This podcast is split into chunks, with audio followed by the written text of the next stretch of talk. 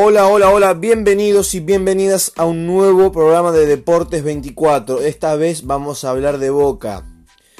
El Boca de Miguel Ángel Russo que quiere soñar con, no diría obsesión, sino que diría necesidad.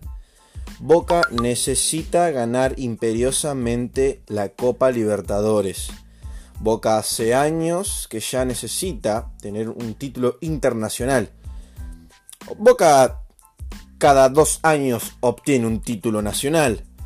Lo que se le viene negando y se le viene negando feo, y se le viene negando feo, es la Copa Libertadores o una Copa Sudamericana, una Copa Internacional. Eh, además de quedar afuera ya un par de veces ante el clásico rival, estoy hablando de River Plate.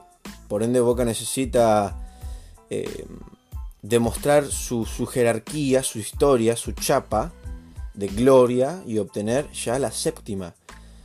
Una copa que se está negando hace mucho, se está deseando ya hace mucho. Pero bueno, eso lo dejaremos para otro, para otro, para otro audio. Eh, estaba pensando eso, ¿no? Hacer un, hacer un repaso desde arroba barrena hasta aquí.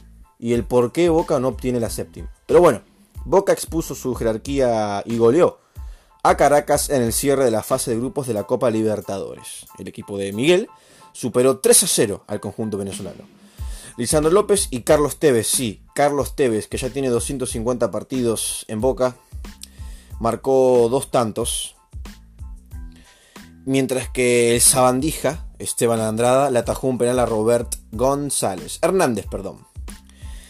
Em, el atractivo encuentro estuvo en la segunda plaza hacia la instancia de los 16 mejores, diría yo. Eh, ya que el equipo venezolano tuvo tenía sus posibilidades, al igual que Libertad de Paraguay. Pero bueno, em, la verdad que Boca demostró su, toda su jerarquía. Recordemos que también el arquero expuso eso, tiene un gran presente, presente de, de selección, obviamente. Esteban Andrada.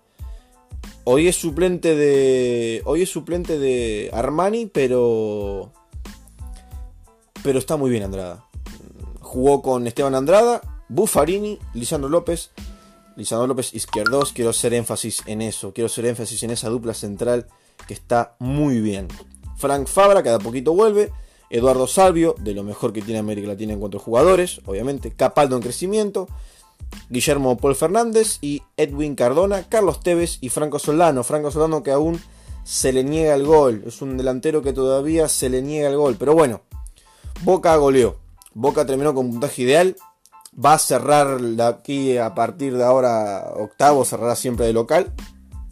Bueno, punto final. Boca ganó, gustó y goleó. Le sobró un tiempo y demostró que en la segunda mitad reguló la intensidad para evitar lesiones y fricciones, eso es lo normal. Em, este partido, bueno, esta fase de grupos, si bien era muy accesible, el, el, el se detuvo una producción propia de un candidato al título y en las próximas horas se conocerá el rival que tendrá por delante en la fase del mata-mata. Recordemos, Boca necesita imperiosamente una Copa Libertadores. Boca necesita imperiosamente una Copa Libertadores. Además, destacando las, últimas copas y la manera en la que quedó eliminado. Con Guillermo no, tuvo no tiene un buen recuerdo, con Arrobarrena tampoco, con Alfaro menos. Por eso Boca necesita, Boca necesita sacar a, relucir, desempolvar y colocar una nueva copa. Qué mejor que de la mano de Juan Román Riquelme, Miguel Ángel Russo, Carlos Tevez, que ya está llegando a la puerta de su final de, de carrera y demás. Bueno, esto fue todo por hoy. La verdad quise hacerlo rapidito.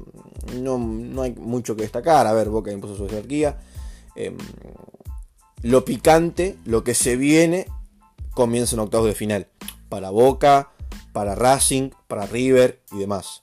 Em, gracias por escucharme, la verdad te agradezco mucho. Voy en crecimiento, la verdad es que tengo todavía pocas reproducciones, pero bueno, todo se pule al tiempo y todo, todo llega. Gracias por llegar hasta acá al final, te agradezco un montón y bueno, por el momento esta es mi única red social. Tengo Instagram, si querés seguirme, Jair-Traverso. Bueno, esto fue Deportes 24. Chau, chau.